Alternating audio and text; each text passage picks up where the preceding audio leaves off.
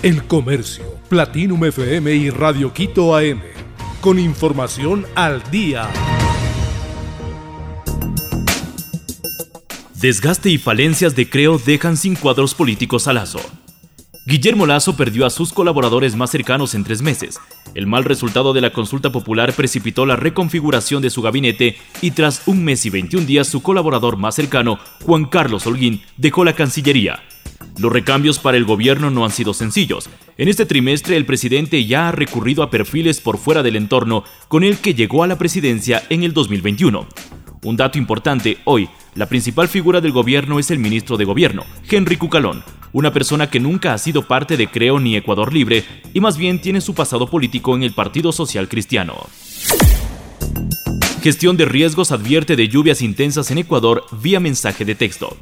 La Secretaría de Gestión de Riesgos del Ecuador envió alertas sobre la presencia de lluvias a escala nacional a través de mensajes de texto durante la tarde del martes 4 de abril del 2023.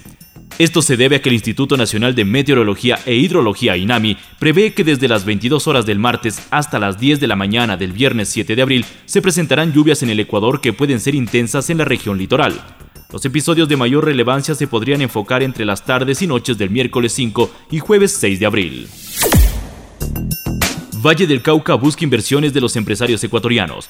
Los empresarios del Valle del Cauca de Colombia estarán durante cinco días en Ecuador para ofrecer un portafolio de negocios a sus pares ecuatorianos. En esa región ya operan cinco empresas nacionales. Del 17 al 21 de abril del 2023, Invest Pacific Pro Colombia y la Embajada de Colombia en Ecuador desarrollarán una misión empresarial en Quito, Guayaquil y Cuenca. Pacific es la agencia de promoción de inversión de Cali. El objetivo es que las empresas ecuatorianas inviertan en los sectores de empaques, cuidado personal y del hogar y material de construcción. De esa manera pueden expandir sus operaciones en el Valle del Cauca, que pertenece al departamento del suroccidente colombiano. Kendry Páez se irá al Chelsea. Kendry Páez, el jugador de 15 años de las filas del Independiente del Valle, sí llegará al Chelsea de Inglaterra. Chelsea firmará al niño prodigio ecuatoriano Kendry Páez de Independiente del Valle y Kendry se unirá al club londinense cuando cumpla 18 años, publicó Fabricio Romano, especialista en fichajes en su cuenta de Twitter. Páez es una de las figuras de la selección de Ecuador sub-17 en el sudamericano que se está llevando a cabo en el país. NASA anuncia que se verá un anillo de fuego en el cielo. La Agencia Espacial Estadounidense NASA advirtió que este fin de semana se producirá un fenómeno conocido como anillo de fuego. Se trata de un eclipse solar total que oscurece una gran parte de la Tierra.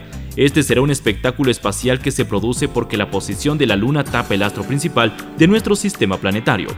De esta forma, la Tierra y la estrella que ilumina todo queda alineado, por lo que se produce una gran sombra oscura. Esto se podrá ver el sábado 8 de abril. El Comercio, Platinum FM y Radio Quito AM con información al día.